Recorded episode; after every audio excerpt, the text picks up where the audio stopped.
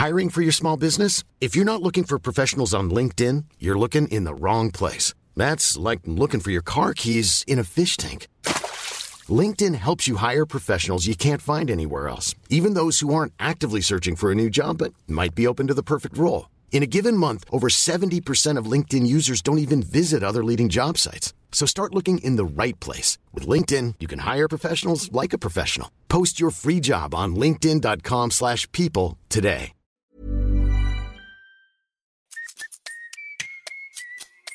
Sur ce podcast, je te propose un truc. Tant que je suis dans tes oreilles, tu fais quelque chose de bien pour toi. Tu peux ranger ta chambre ou ton appart, et si t'es pas chez toi, tu peux te redresser. Ça va te faire du bien. Vas-y, redresse-toi. T'inquiète, c'est pas bizarre, personne sait que je te parle. Je m'appelle Elio, c'est moi ton hôte, et je te souhaite un excellent épisode.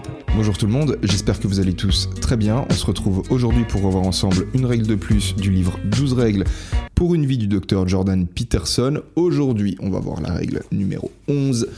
Do not bother children when they are skateboarding. N'embête pas les enfants lorsqu'ils font du skateboard. C'est une règle qui est clairement politique. On se souvient des premières règles. Hein. Compare-toi à qui tu étais hier et non pas à qui quelqu'un d'autre est aujourd'hui. Poursuis ce qui a du sens et non pas ce qui est opportun. Dis la vérité ou en tout cas ne mens pas. Pars du principe que la personne qui était en train d'écouter sait quelque chose que tu ne sais pas. Et là-dessus, Peterson, en fait, il s'attaque clairement, il critique les bah, les personnes qui embêtent les enfants qui font du skateboard. Alors qu'est-ce que ça veut dire? Un enfant qui fait du skateboard, c'est une image, une métaphore qui est là pour représenter les jeunes hommes principalement, qui vont adopter des comportements à risque quitte à parfois défier un petit peu l'autorité, étant donné que voilà, t'es pas censé faire du skate par exemple dans certains parcs publics, mais les skateurs vont quand même aller le faire. Alors je vais revenir sur l'histoire des skateboarders en fin de l'épisode, histoire que vous compreniez un petit peu le lien qui est fait avec tout ça. Mais la plupart des gens qui font ça, c'est des mecs, et la raison pour laquelle ils le font, au final, on va le voir, c'est pour développer de la compétence. Ils vont explorer le chaos, essayer de voir dans quelle mesure est-ce qu'ils peuvent avoir du contrôle dans des situations qui sont hors du contrôle, quand des skateboarders essayent de faire des, des flips de malade et qui se pètent la gueule, bah ils essayent de repousser leurs limites. Pareil quand des mecs vont faire du street workout, du parcours, du drift sur un parking enneigé, ils ont leur voiture, ils ont envie de connaître quelles sont les limites du compte de contrôle, de leur contrôle euh, de leur voiture. Pareil quand des mecs vont sauter depuis le toit des maisons dans les piscines, tu vois, genre c'est toujours le même délire. Donc on va essayer de comprendre ce que ça veut dire tout ça, on va décortiquer le truc, on va commencer du coup par euh, voir trois histoires qui nous sont racontées par le professeur en début d'épisode. Ensuite, on va essayer de comprendre quelle est la narrative que les personnages de ces trois histoires ont adoptée pourquoi elle est dangereuse, les conséquences de la présence de cette narrative dans le système universitaire. On va ensuite voir l'histoire des skaters et conclure en démontrant pourquoi est-ce que c'est dangereux pour absolument tout le monde de s'attaquer à la masculinité. Ça va être un menu chargé, un épisode pour lequel je vais devoir faire particulièrement attention à ne pas mélanger mes, mon interprétation, pas mon interprétation personnelle, mais disons que il y a tellement d'implications politiques en réalité que je vais devoir faire attention à ne pas trop partager mes idées parce que j'ai pas envie de faire dire à Peterson des choses qui sont en réalité des choses que je pense moi-même, même si au final on est très aligné sur nos pensées. Et euh, au passage, j'ai vu un commentaire dans l'épisode précédent d'un mec qui disait Ouais, tu parlais des règles de Peterson, je trouvais ça super. Par contre, j'ai vu que dans un autre épisode de podcast, t'expliquais que ben, euh, tu montres ton corps sur les réseaux, grosso modo, tu vois. Alors, euh, c'est vrai que j'ai des vidéos de moi qui fait du street workout à torse nu. J'ai peut-être des moi des, des photos sur Instagram où je suis bah, où je suis pas très habillé, tu vois, je fais pas des nudes, tu vois, mais quand je fais du sport, je fais à torse nu parce que voilà, je fais du sport en extérieur. Et c'est vrai que dans une démarche d'essayer de, d'inspirer les gens, de leur donner envie de se développer physiquement, bah, c'est un peu difficile de le faire si tu ne montres pas le physique que tu as. Et donc il me critiquait là-dessus, il disait ouais, je pense pas que ce serait quelque chose que Peterson approuvera. Alors déjà ça, ça reste à discuter, mais à nouveau, comme je l'ai expliqué dans l'épisode d'introduction, je ne me place pas en dehors du truc. Peterson ne se place pas non plus en dehors du truc. Ces règles sont des principes. L'auteur, du coup, essaye d'aller le plus profondément possible pour essayer de comprendre ce qui se cache derrière bah, des règles et des principes qui peuvent a priori paraître plutôt simples. Tu vois, genre, compare-toi à qui t'étais hier et pas à qui quelqu'un d'autre est aujourd'hui. Ouais, mais pourquoi au bout du compte mais au final, voilà, on n'est pas, il y a personne qui est absolument parfait et qui réussit à respecter absolument tous les principes qu'il aimerait pouvoir appliquer dans sa vie, indépendamment de ces règles-là. Et donc, euh, ouais, juste, euh, je voulais juste revenir sur ce commentaire parce que je trouve un peu, euh, je trouve un petit peu. Et d'ailleurs, mec, mec, je trouvais intéressant en réalité hein, que ce soit remis en question. Et vu que là on est sur euh, une règle qui est ben, de nouveau on est sur un coup de gueule politique je pense que ça peut être intéressant de vous demander de réagir en commentaire. Alors déjà si c'est des épisodes qui vous plaisent évidemment je vous encourage. Je vais le demander en début d'épisode cette fois-ci parce que Parfois je le dis pas, parfois je le dis tout à la fin, mais si c'est un travail qui vous plaît, si la démarche que j'entreprends de relire ce bouquin, de prendre des notes, d'essayer de comprendre comment sont connectées toutes les différentes idées, parce que c'est vrai que des fois c'est pas super facile à comprendre le raisonnement logique qui c'est moi, j'ai trouvé, tu vois, assez digeste. Quand je le lisais, tu vois, je me disais, ah, ok, ouais, je comprends l'idée, mais des fois, je me disais, ouais, pourquoi il a parlé de ça, tu vois, je comprenais pas trop pourquoi est-ce qu'il avait parlé de ce truc-là en particulier. Et c'est vrai qu'en relisant, tu vois, ça me force à comprendre, ah, ok, en fait, le fait qu'il parle de ça, ça a du sens parce que ça nous permet de comprendre le truc qui vient juste derrière. Mais quand tu lis le livre, a priori, c'est pas forcément quelque chose que tu vois. Donc, ça demande quand même pas mal de travail. Si vous souhaitez encourager la démarche, du coup, mettez un énorme like sur ce truc. Et ce que je voulais dire, c'est n'hésitez pas à commenter cet épisode. S'il y a des points sur lesquels vous n'êtes pas forcément d'accord ou si vous avez une autre façon de voir les choses, je vous invite à le dire. Faites-le avec autant de respect que possible, s'il vous plaît.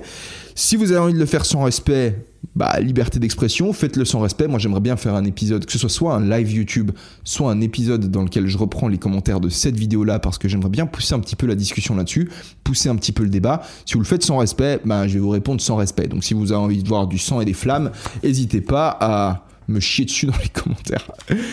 Voilà, on va pouvoir commencer peut-être une petite annonce avant de me lancer dans le vif du sujet. Du 1er au 28 mai se déroulera la seconde édition du Reboot Camp. Donc si t'es un mec majeur et que t'as envie de tout exploser dans ta vie, mais que souvent tu t'es dit vas-y maintenant je me reprends main, maintenant je fais les choses correctement, mais que ça n'a pas forcément marché, ce programme il est fait pour toi au sens où il crée des groupes de mecs qui avancent ensemble à travers le programme.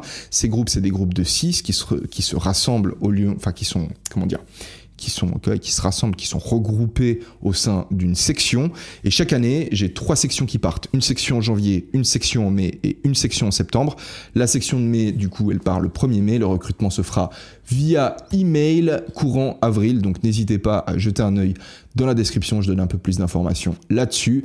Et on va pouvoir commencer avec les trois histoires. Première histoire, c'est l'histoire d'un ami de Peterson dont j'ai déjà parlé, sauf erreur, dans la règle numéro 3, la règle qui t'incitait, qui te recommandait de choisir des amis parmi les gens qui veulent le mieux pour toi. Au passage, le commentaire auquel je faisais référence en début d'épisode, le mec il disait Ouais, il t'encourage d'utiliser les gens comme des biens dont tu peux disposer, enfin que je matérialisais. comment il avait dit ça? Je crois qu'il a dit Je matérialise les gens. Cette troisième règle n'était pas une injonction à, dès qu'une personne souffre, à la dégager avec euh, des coups de pied et de la laisser de côté, histoire de pouvoir poursuivre tes ambitions, tes petits objectifs étroits, personnels. C'était plutôt une injonction, et je l'ai d'ailleurs, je l'ai d'ailleurs dit dans l'épisode, mais voilà, je me dis que ça fait du bien un peu. Je viens de lire, cette, je viens de lire ce commentaire en fait, et il m'a cassé les couilles en réalité parce que le mec a pas compris grand chose, et ça m'embête en fait quand j'explique des choses et que les gens extrapolent des choses que je peux dire. Et en fait, ils me font dire des choses que j'ai pas dit. Bref, ça me saoule. Euh, non, la règle, c'était. quand t'as un pote qui vise vers le bas, c'est pas, c'est pas la même chose qu'un pote qui se retrouve actuellement dans une situation difficile.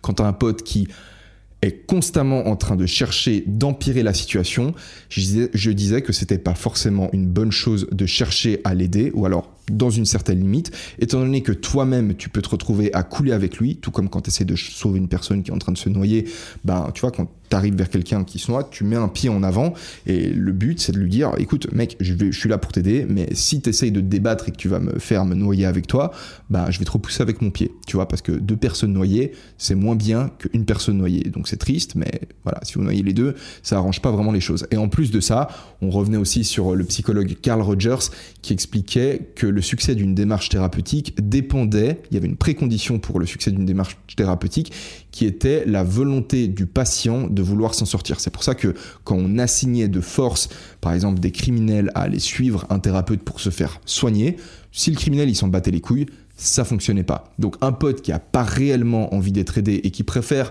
qui se complaint dans sa position de victime et qui préfère montrer à tout le monde que il fait son max pour s'en sortir mais ça fonctionne pas alors qu'en réalité il a pas envie de le faire, ben ça va pas fonctionner dans tous les cas. Donc c'était plus ça. Je t'invite à réécouter cette règle si euh, monsieur qui a mis ce commentaire là, tu euh, tu écoutes euh, ce que je suis en train de dire maintenant. Bref, troisième règle, enfin troisième règle, trois histoires. Première histoire, celle du coup de l'ami de Peterson qui s'appelait Chris, qui est un mec du coup qui a grandi avec lui dans le nord de l'Alberta. Faut savoir que avant que les Européens arrivent en Amérique centrale et en Amérique du Nord, ben, il y avait des gens qui habitaient sur le continent américain. Et ces gens, c'est ce qu'on appelle les natifs. Ils sont issus de tribus natives. Alors c'est quelque chose qu'on connaît pas vraiment en France, en Belgique, mais euh, les Canadiens qui écoutent l'épisode se reconnaîtront. Et d'ailleurs, vis-à-vis du Reboot Camp, euh, dans la session qu'on a faite, dans l'édition qu'on a faite en janvier de cette année, il y avait une section Canada. Donc euh, à la question, est-ce que si je suis Canadien, je peux participer au programme, étant donné qu'il y a des regroupements avec les membres de ton groupe? Bah oui, tu peux. Vais faire euh, un groupe pour les Canadiens, histoire qu'au niveau du fuseau horaire, ça fonctionne avec vous. Tout ça pour dire que au Canada, il y avait des natifs et les enfants qui étaient descendants des tribus natives, en fait, côtoient les mêmes écoles que les gens qui sont descendants de d'immigrés européens. Et il y avait souvent des conflits entre les enfants natifs et les enfants européens parce que les enfants natifs étaient considérés, enfin ils étaient considérés, ils étaient généralement plus durs. C'était des enfants qui étaient plus rudes, qui se bagarraient plus facilement. Et ce mec, Chris, à chaque fois qu'il se faisait agresser par des natifs, il refusait de rendre les coups parce qu'il se considérait comme étant responsable de l'oppression que les ancêtres de ses enfants avaient subie par en fait ses ancêtres à lui. Tu vois, il disait ouais, on a volé leur terre, c'est normal qu'ils me frappent. Un peu la même idée, si tu veux, la même mentalité, la même logique que ces blancs qui vont aller embrasser des chaussures de personnes noires parce que les blancs ont par le passé opprimé les noirs et qui du coup endossent la responsabilité pour quelque chose qu'ils n'ont pas commis. Donc dans la même logique, le mec se laissait frapper, a peu à peu arrêté de suivre à l'école, en fait, il s'est désinvesti de ses études parce qu'il considérait que le système éducatif et le système général de notre société était un système qui était mauvais, l'homme était quelque chose qui détruisait la planète et ainsi de suite. Donc il a commencé par détester l'entièreté du système, ensuite il a fini, enfin il a enchaîné avec une haine vis-à-vis des femmes parce que le type, en fait, bah, il avançait pas dans sa vie, il fumait énormément, il prenait du poids, il se faisait rejeter par les femmes, donc il a développé une haine vis-à-vis des femmes, et au final, il s'est suicidé en connectant le pot d'échappement de sa caisse à la cabine, euh, tu vois, enfin, à, sa voiture, tu vois, genre la cabine, l'endroit où il s'asseye, avec un tuyau d'arrosage et en fumant des clopes. Peterson raconte cette histoire avec beaucoup d'émotion. Je crois, sauf erreur, dans la version audio, on peut sentir sa voix qui tremble pendant qu'il la raconte. Et d'ailleurs, pour ceux qui n'ont pas lu le livre, ben, je vous encourage à le, à le lire, pardon, parce qu'il y a pas mal de d'anecdotes personnelles, il y a pas mal d'histoires personnelles, que ce soit autant euh, des histoires des patients que Peterson a reçus en consultation, des histoires de son enfance, des histoires qu'il a pu vivre avec ses propres enfants. On le verra avec, euh, avec la règle suivante, la semaine prochaine du coup. Et c'est souvent assez bien narré, donc euh, je vous recommande de lire le livre pour profiter de ces passages-là. Moi, je vais pas venir dans les détails là-dessus, mais l'idée, c'est que c'est un mec qui, qui a développé petit à petit une haine vis-à-vis du monde et qui a fini par se suicider. La deuxième histoire, c'est celle d'un professeur qui avait développé un software intéressant en informatique, qui a été invité pour parler de son software lors d'une conférence TEDx et qui devait passer juste avant Peterson. Donc Peterson était aussi là, quand il y a une conférence TEDx, il y a différents intervenants qui viennent pour parler de différents sujets. Et le mec, au moment de faire sa présentation, au lieu de parler de son software, il a commencé à expliquer aux étudiants qui étaient présents dans la salle en quoi est-ce qu'ils étaient un danger pour la planète et en quoi, si ils se considéraient comme moralement justes, ils devaient, tout comme lui avait décidé de le faire avec sa femme, prendre la décision de limiter le nombre d'enfants qu'ils allaient avoir à 1. Ok, le mec a créé un énorme malaise dans la salle en fait parce que l'immense majorité des étudiants qui étaient présents, c'était des étudiants chinois qui étaient donc descendants de personnes qui avaient fui le régime totalitaire de Mao, sous lequel il y a eu jusqu'en 2000 13, si je me trompe pas, la politique de l'enfant unique. Alors j'ai été faire des petites recherches sur Wikipédia pour, euh, pour voir en quoi consistait cette euh, politique de l'enfant unique. Alors grosso modo, ouais, il y avait beaucoup de naissances en Chine, et à un moment donné, euh, ben, le régime communiste a dit, ok, vous n'avez pas le droit d'avoir plus de un enfant, et si vous en avez plus, ben, c'est des amendes, peine de prison, ou alors vous êtes privé d'avantages sociaux comme d'accès aux soins, comme d'accès au transport, etc. Je vous lis le passage de Wikipédia. En République populaire de Chine, 13 millions d'avortements étaient réalisés chaque année avant 2009 et plus de 70% des femmes déclaraient souhaiter plus d'un enfant dans le cadre d'une enquête conduite par le planning familial chinois en 2006.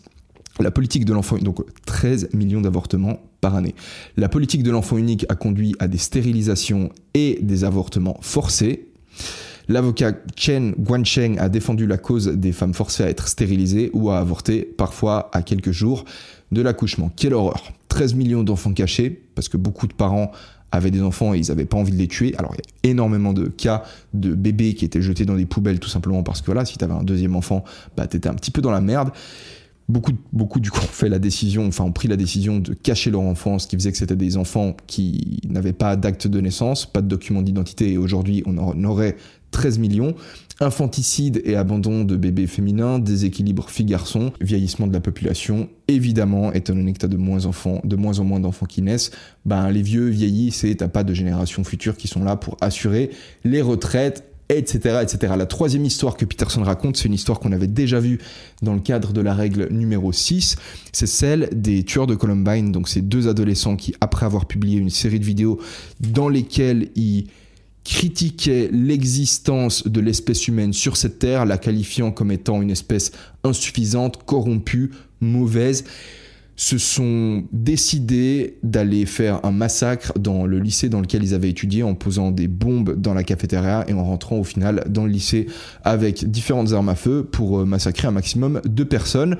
Et on conclut le massacre en se suicidant parce que le but qu'ils avaient, c'était de réduire le nombre d'êtres humains sur cette terre et donc bah, il fallait qu'ils soient au minimum logiques dans leur conclusion. Donc euh, voilà, ils se sont suicidés après avoir causé un maximum de dégâts. On avait vu aussi au cours de cet épisode numéro 6 le cas du tueur qui s'appelait Karl Panzram, qui était lui aussi voué à la destruction de l'espèce humaine. Le point commun qui existe entre Chris, le professeur qui explique qu'il faut limiter les naissances pendant sa conférence TEDx et les tueurs de Columbine, c'est que c'est des gens qui se sont autoproclamés, autodéterminés, juges suprêmes de l'espèce humaine. D'après eux, les êtres humains sont une espèce nuisible, néfaste, et le monde se porterait mieux s'il y en avait moins. Un peu comme les idées qui sont, promues par le Club de Rome, Club de Rome auquel Peterson fait une très rapide référence pendant son... Euh, au cours de, cette règle, qui est une organisation composée de personnes influentes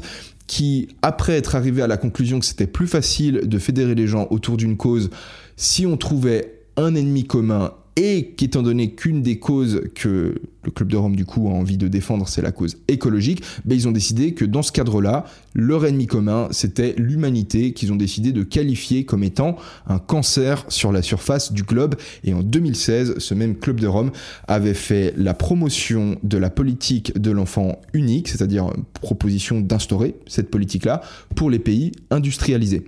Et là, Peterson se demande, ben, écoute, comment est-ce que ça se fait qu'aujourd'hui on a tout à fait compris et intégré que c'était pas normal de prétendre que le monde se porterait mieux s'il y avait par exemple moins de juifs qui existaient, mais que quand t'as des gens qui viennent t'expliquer que le monde se porterait mieux s'il y avait moins d'humains et qu'on devait limiter le nombre d'humains, que ce soit via des stérilisations, via une limitation de naissance, quand on voit les conséquences catastrophiques de ce genre de décision politique, eh ben là, personne dit rien. Ce que Peterson explique au final, c'est qu'à l'époque, le communisme mettait en opposition deux groupes, les patrons et le prolétariat, et qu'aujourd'hui, on retombe dans la même logique, toujours avec du tribalisme, sauf qu'on a remplacé les patrons par les humains, le prolétariat par la planète, on a remplacé les patrons par les hommes et le prolétariat par les femmes, on a remplacé les patrons par les blancs et le prolétariat par les noirs, et ainsi de suite. On est toujours dans une logique où on ne va pas observer les gens comme étant des individus avec toute la subtilité et les caractéristiques qui font qu'on est tous des gens complètement différents, mais on va s'intéresser en fait à quel groupe est-ce qu'on peut les assimiler? Avec évidemment la classique supposition que tout le bien se trouve du côté de l'opprimé et tout le mal se trouve du côté de l'oppresseur. Et étant donné que l'oppresseur est arrivé à sa position en utilisant la violence et la force, bah en fait, on est tout à fait légitime d'utiliser nous-mêmes la violence et la force via une révolution pour en fait inverser l'inégalité. En fait, petite parenthèse, ce qui est mal dans le racisme, c'est pas de traiter défavorablement un noir ou un asiatique.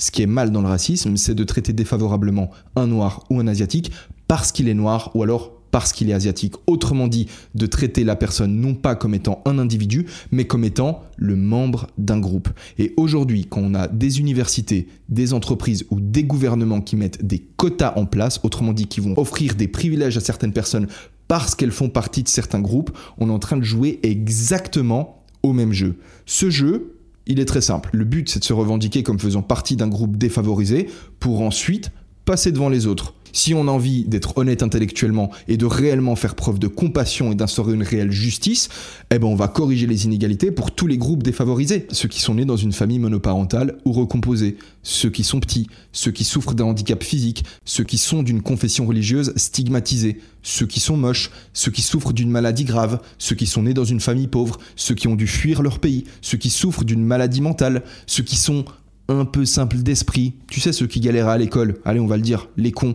Ou alors, avec un peu de chance, ils sont suffisamment cons pour pas s'en rendre compte. Et du coup, ça nous arrange bien, on n'aura pas à les dédommager. En fait, on est tous défavorisés d'une manière ou d'une autre. Et l'oppression que subit un individu ne peut pas se calculer. Et ceux qui cherchent à le faire le savent très bien, mais ils s'en branlent. Ce qu'ils veulent, c'est utiliser ta compassion pour te manipuler et te passer devant. Une fois que tu te sens coupable, une fois que tu te dis ah bah ouais, effectivement, je suis un homme blanc, du coup, je dois être un sale con, ben ok, on met des quotas et c'est normal. Cette femme qui est moins compétente que moi, bah elle me passe devant parce que au final, c'est vrai, je suis un enculé. Mais frère, elle est belle. Où qu'elle aille, elle a tous les mecs qui se cassent en quatre pour lui offrir des avantages. Toi, t'es moche, mon gars. T'en es même pas conscient, tu vois, mais t'as perdu des emplois parce que t'avais une sale gueule. Le nombre de catégories auxquelles on peut rattacher un individu est infini. L'oppression ne peut pas se calculer. Donc la solution qu'on a trouvée, c'est d'interagir d'individu à individu. Quand tu vois quelqu'un devant toi, peu importe le groupe auquel tu peux le rattacher, tu vas te comporter avec lui en fonction de la personne qu'il est. Est-ce que c'est quelqu'un d'honnête? Est-ce que c'est quelqu'un de ponctuel? Est-ce que c'est quelqu'un qui fait correctement le travail que tu lui as demandé de faire? Si la réponse c'est oui, fantastique, go est-ce que tu es déjà monté dans un avion en te disant putain j'espère que le chauffeur il est transsexuel? Est-ce que tu as déjà voulu que l'équipe de chirurgiens qui va t'opérer ce soit une équipe inclusive dans laquelle il y a un homosexuel, il y a un noir et un immigré? Tu t'en branles. Ce que tu veux, c'est que les gens soient compétents. Et aujourd'hui, c'est vrai qu'il y a des personnes qui se sont hissées dans des positions de pouvoir sans que ce soit justifié par de la compétence. Mais c'est une exception généralement, quand tu vas dans une pizzeria, avant d'y aller, tu fais quoi? Tu checkes les reviews sur Google Maps. Si la pizzeria, elle fait des bonnes pizzas, ils vont se prendre des bonnes reviews, tu vas voir ça et tu vas dire OK, je vais dans cette pizzeria là. Est-ce que ton pote, il va te recommander un électricien qui a fait un taf de merde mais qui est puissant parce que il s'est hissé en haut de la hiérarchie des électriciens en utilisant la force? Non, il y en a parfois, ça existe, mais fondamentalement, c'est pas comme ça que ça fonctionne. Et ceux qui essayent de pousser cette narrative, comme c'est le cas dans les universités, sont des personnes en fait qui vont utiliser ce truc-là pour mener une révolution. Et encore une fois, une révolution violente, étant donné qu'à partir du moment où tu expliques que ceux qui sont arrivés dans des positions de pouvoir l'ont fait via l'utilisation de la force et de l'oppression, bah ça justifie le fait que tu le fasses toi-même. Ce que dénonce Peterson, c'est que cette propagande s'immisce dans le système éducatif, particulièrement dans les universités, particulièrement dans les sciences sociales, via l'argent de nos impôts. Et de là, il observe le déclin de la santé mentale des étudiants. Les mecs sont les plus touchés. De plus en plus, ils se barrent des universités, ils sont maintenant minoritaires dans deux tiers des disciplines universitaires. Ils en ont plein le cul en fait d'entendre des conneries comme ça leur étant racontées. Moi quand j'étais à l'université de Lausanne, mec, il y a eu un séminaire sur l'écriture inclusive je me suis inscrit parce que je me disais, vas-y, tu sais, je suis toujours quelqu'un, je suis, j'étais en études de droit, je trouvais plutôt intéressant tout ce qui était, j'étais inscrit au club de rhétorique et tout ce qui avait lien avec l'écriture, la pensée, les idées, ça a toujours été quelque chose qui m'a intéressé. Et à l'époque, j'étais en première ou en deuxième année, si je me souviens bien, j'étais pas encore euh, conscient, tu vois, j'avais pas encore réalisé ce genre de conneries qu'on nous disait, tu vois, j'entendais ouais, 50-50, je me disais ouais, c'est cool, ouais, pourquoi pas, 50-50, ça me paraît juste. Quand je voyais des affiches à l'université de Lausanne qui disaient le corps euh, enseignant est composé de 30% de femmes contre 70% d'hommes et qui proposait du coup des programmes pour faire venir plus de femmes enseignantes, autrement dit pour discriminer des hommes dans le but d'atteindre une égalité de 50-50. L'étape suivante, comme on l'a vu, bah, c'est de faire venir des noirs, l'étape suivante c'est de faire venir des handicapés, l'étape suivante c'est de faire venir tous les groupes, à moins que les groupes soient suffisamment minoritaires pour qu'on les entende pas faire du bruit et que du coup on puisse les discriminer eux-mêmes. Dans l'idée, moi je voyais ces trucs-là et je me disais, ouais, c'est plutôt cool, j'ai vu le séminaire écriture inclusive, je me suis dit, vas-y, je me suis inscrit. On était 12 dans le séminaire, je vous dis pas, et ça m'a choqué, tu vois. Je suis arrivé, la gueule des gens quand je suis rentré dedans, tu vois. J'ai vu le regard, un regard bizarre, tu vois, mais je me suis dit, vas-y, tu sais quoi, je prends pas les choses personnellement et j'ai pas pensé que on m'a regardé différemment parce que j'étais un mec. Parce que j'étais le seul mec parmi les 12 personnes qui suivaient le truc. Il y avait deux enseignants, un enseignant de l'université de Lausanne et un enseignant de l'université de Neuchâtel. J'ai eu un certificat au final parce que je me suis pas, tu vois, j'étais pas là à essayer de foutre la merde, tu vois, j'ai juste écouté, je trouvais ça intéressant, j'étais là, ah, ok, on met des points et tout, on met et e, et à la fin j'ai obtenu mon certificat. Et c'est par la suite, du coup, quand j'ai compris la logique qu'il y avait derrière, à savoir l'écriture, et eh bah ben, du coup c'était une façon d'opprimer les femmes ou je sais pas quoi, tu vois. Quand j'ai compris que c'était ça, la logique qu'il y avait derrière, je me dis ah ok, je comprends, tu vois pourquoi ils m'ont regardé chelou quand je suis rentré de truc. Mais j'ai mon certificat en écriture inclusive, Dieu me pardonne pour cette connerie. Bref, c'est pas une connerie, au final je suis, bien, je suis fier de mon certificat. Je vous le montrerai une fois, je le mettrai en photo sur Instagram. Suivez-moi sur Instagram les mecs. bref, bref, les hommes fuient de plus en plus les universités. C'est quelque chose qui, d'après Peterson, va poser énormément de problèmes et en pose d'ailleurs aujourd'hui pour la simple et bonne raison que les femmes sont hypergames. Qu'est-ce que ça veut dire?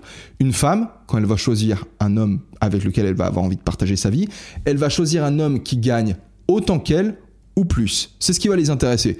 Est-ce qu'on va leur en vouloir pour ça? Non. On a tous des critères différents. Quand il s'agit pardon, de choisir un partenaire sexuel ou un partenaire avec lequel tu vas te mettre en couple, on a le droit de discriminer. Ok? De dire que ouais, j'aime pas les asiatiques, ça m'attire pas ou j'ai pas envie de me marier avec quelqu'un d'asiatique, c'est de la discrimination, mec. Mais c'est une discrimination qui est justifiée. Ça choque personne. On a le droit de le faire. Ok, les femmes, elles choisissent des hommes qui gagnent autant qu'elles ou plus qu'elles. Le problème, c'est que aujourd'hui, étant donné qu'on freine les hommes, qu'on les empêche de développer de la compétence, encore une fois, pour reprendre un exemple de l'université de Lausanne, il y avait l'attribution d'aide financière pour les femmes qui lançaient des projets entrepreneuriales. Moi, à l'époque, j'avais cette chaîne YouTube, pas cette chaîne de podcast, j'avais mon autre chaîne YouTube sur laquelle je faisais des vidéos de sport, j'incitais les gens à bah, faire du sport, à se prendre en main, j'essayais de les motiver, je montrais comment je m'organisais via mon calendrier histoire qu'ils gagnent en productivité. La démarche, elle était saine, j'aidais des gens, c'était une démarche de gauche. Mes vidéos, elles sont gratuites. J'aide des gens à s'élever dans la société. Ok? J'ai pas pu obtenir d'aide. Pourquoi? Parce que j'étais un mec. Regarder d'un homme suspect des hommes qui cherchent à développer de la compétence parce qu'on voit en eux le futur oppresseur patriarcal qui va se hisser dans une position de pouvoir pour opprimer le reste du monde, en fait on démoralise tous les mecs et on se retrouve, comme c'est le cas aujourd'hui, dans une société où la plupart des femmes sont incapables de trouver un partenaire de qualité. On est en train de parler de tendance, venez pas me dire oui mais c'est pas tout le monde comme ça, on est en train de parler de tendance évidemment, dans une société il y a plein d'individus, tout le monde est différent, les femmes sont généralement hyper gammes tout simplement parce que une des choses qu'elles ont envie de faire généralement aux alentours de la trentaine, c'est d'avoir un enfant. La plupart des femmes, peut-être en dessous de 25 ans, elles sont là, ouais, j'aurai jamais d'enfant. Attends un petit peu. Elles vont grandir, avoir 26, 27, 28 ans, et tout d'un coup, ça kick ouais, j'aimerais bien avoir un enfant. Et elle commence à parler de ça. Quand une femme veut un enfant, est-ce qu'elle a envie de devoir également s'occuper d'un homme? Non. Elle veut un mec qui soit là, qui puisse la soutenir, qui puisse l'appuyer. Et ça, c'est un problème. Du coup, quand on dérange, je vais peut-être lire le dernier passage du livre, ensuite vous expliquer en quoi. En fait, je vais pas vous parler directement des skateurs, même si. Euh, enfin, si je vous parle des skateurs rapidement. L'idée, c'est que dans l'université dans laquelle Peterson enseignait, il y avait régulièrement des skateurs, si tu veux, et lui, il les observait depuis la fenêtre de son bureau, et il voyait que c'était des jeunes mecs de 13, 14, 15, 16 ans, qui, tu vois, ils roulaient, ils faisaient des sauts au-dessus des marches, ils essayaient d'attraper leur skate, de faire des flips, et des fois, ils se pétaient complètement la gueule, mais des fois, ils réussissaient à faire des figures de taré, et lui, ça l'impressionnait. Mais l'université a décidé de placer des skate stoppers, donc c'est des petit truc métallique, si tu veux, sur les marches des escaliers pour qu'en fait il puisse plus rouler. Parce qu'il roulait il se tapait sur le skate stopper, sur ce petit truc métallique, bah ça se pétait la gueule. Et lui il s'est dit, bah ok, pourquoi est-ce qu'on a fait ça? Est-ce que, et là il vient avec une idée de Carl Jung qui disait que si tu n'arrives pas à comprendre les motivations de quelqu'un, ce qui motive quelqu'un, ce qui pousse quelqu'un à faire quelque chose, regarde les conséquences et infaisant la motivation. On place des skate stoppers. La conclusion, c'est d'avoir des adolescents mâles qui sont frustrés. C'est peut-être qu'on cherche, quitte à enlaidir le paysage, à freiner le développement des hommes. Il explique, un skater, quand il fait du skate, comme je le disais au début, ce qu'il cherche à faire, c'est à devenir compétent. Il cherche à voir à quel point est-ce qu'il peut garder un certain contrôle en repoussant les limites de ce qu'il est capable de faire il essaye d'explorer le chaos pour devenir quelqu'un de plus fort. Et la, peur qu'il y a, tu vois, la confusion et du coup la peur qui est liée à cette confusion, c'est qu'on se dit, ouais, un homme qui est compétent, c'est un tyran. Et du coup, faut empêcher les mecs de devenir compétents. Et ça, c'est ce qui dérange Peterson. Parce que si t'empêches les mecs de devenir compétents, bah ça pose un problème parce que du coup, les meufs, elles ont envie d'avoir des mecs compétents. C'est normal, on peut pas leur en vouloir. On va lire ce petit passage. Encore une fois, n'hésitez pas à lancer un énorme like. J'attends vos commentaires si vous êtes d'accord commentez-le. Si vous avez envie de partager, partagez. Likez si vous avez trouvé que c'était bien et que vous avez envie d'encourager ce genre de contenu. Si vous avez envie aussi de vous soulever contre cette démarche qui pousse qui freine les hommes, contre ces discriminations complètement débiles que subissent tous ceux qui ne se revendiquent pas comme étant un groupe victime. Putain. Ouais, je crois que je vais faire des vidéos là-dessus. Bref. The spirit that interferes when boys are trying to become men is no more friend to women than it is to men. L'esprit qui s'oppose à ce que des garçons deviennent des hommes n'est pas plus un ami des femmes qu'il n'est un ami des hommes. It is anti-human, desirous of failure, jealous, resentful and destructive. C'est un esprit anti-humain, désireux d'échec, jaloux, rancunier et destructeur. No one truly on the side of humanity would ally him or herself with such a thing. Personne qui soit réellement du côté de l'humanité s'allierait avec une telle chose. No one aiming at moving up would allow him or herself to become possessed by such a thing. Personne qui vise vers le haut s'autoriserait à se laisser posséder par une telle chose. And if you think tough men are dangerous, wait until you see what weak men are capable of. Et si vous pensez que les hommes forts sont dangereux, attendez de voir ce dont les hommes faibles sont capables. Leave children alone when they are skateboarding. Laissez les enfants tranquilles lorsqu'ils font du skateboard. Par rapport à cette dernière phrase, ça me fait penser au. Donc, euh, si tu penses que les hommes forts sont dangereux, attends de voir ce dont les hommes faibles sont capables. Ça me fait penser à un épisode de podcast dans lequel Joko Willink et Joe Rogan discutaient de ce mouvement de Black Lives Matter qui souhaitait defund la police. Tu vois, le but c'était de démonétiser la police, de d'arrêter de de payer les policiers parce que du coup certains policiers étaient racistes, ce qui est vrai, et du coup la solution c'était d'arrêter de donner de l'argent aux policiers. Et Joko, du coup, expliquait à Joe Rogan, lui disait que en réalité le problème c'est pas que les policiers sont trop forts, le problème c'est qu'ils sont trop faibles. Parce que quand t'es un mec solide, quand t'as confiance en toi et en ta capacité à te défendre, tu vas pas genre écraser quelqu'un ou une meuf elle est en train de se débattre, tu vas pas lui mettre une patate tu sais que vas-y, vas-y, je sais faire du jujitsu, je sais la contrôler, et du coup, bam, tu la contrôles, et t'es calme, tu vois, t'es pas nerveux. Les gens, ils dérapent et ils partent en couille quand ils sont nerveux, quand ils ont peur pour leur vie. Et donc, il expliquait que la plupart des officiers de police aux États-Unis, ils n'étaient pas suffisamment formés en self-défense et ils étaient incapables du coup de contrôler correctement une personne sans lui faire du mal, ce qui faisait qu'ils utilisaient plus facilement les armes à feu. Et du coup, ce que lui préconisait, c'était justement qu'on entraîne mieux les, policiers, pardon, qu'on les rende plus forts, plus compétents, histoire que bah, ils se chient pas dessus quand ils voient quelqu'un se débattre et ils distribuent pas des patates, des coups de taser ou des coups de, de M9 là dans les, dans les genoux, mais simplement qu'ils immobilisent les personnes, tu vois. Et je pense que c'est tellement vrai. L'homme faible, c'est celui qui va venir te poignarder dans le dos, tu vois. Un mec qui est fort, il est serein. Merci encore pour votre attention et on se retrouve la semaine prochaine pour la toute dernière règle qui sera beaucoup plus joyeuse vu que c'est caresse un chat quand on trouve un dans la rue. C'est ma règle préférée. C'est la plus belle des règles. Ça va être très court comme épisode, mais c'est un super beau message. C'est un message super émotif. Ça va être court en fait parce que les trois quarts de la règle, en fait, c'est Peterson qui parle de la maladie dont a souffert sa fille. Et c'est une méditation, en fait, sur, euh, la souffrance qui est inhérente à la vie. Et avec euh, un petit conseil de ce que tu peux faire quand, quand tu traverses des temps difficiles. Passez une très bonne journée. Ciao.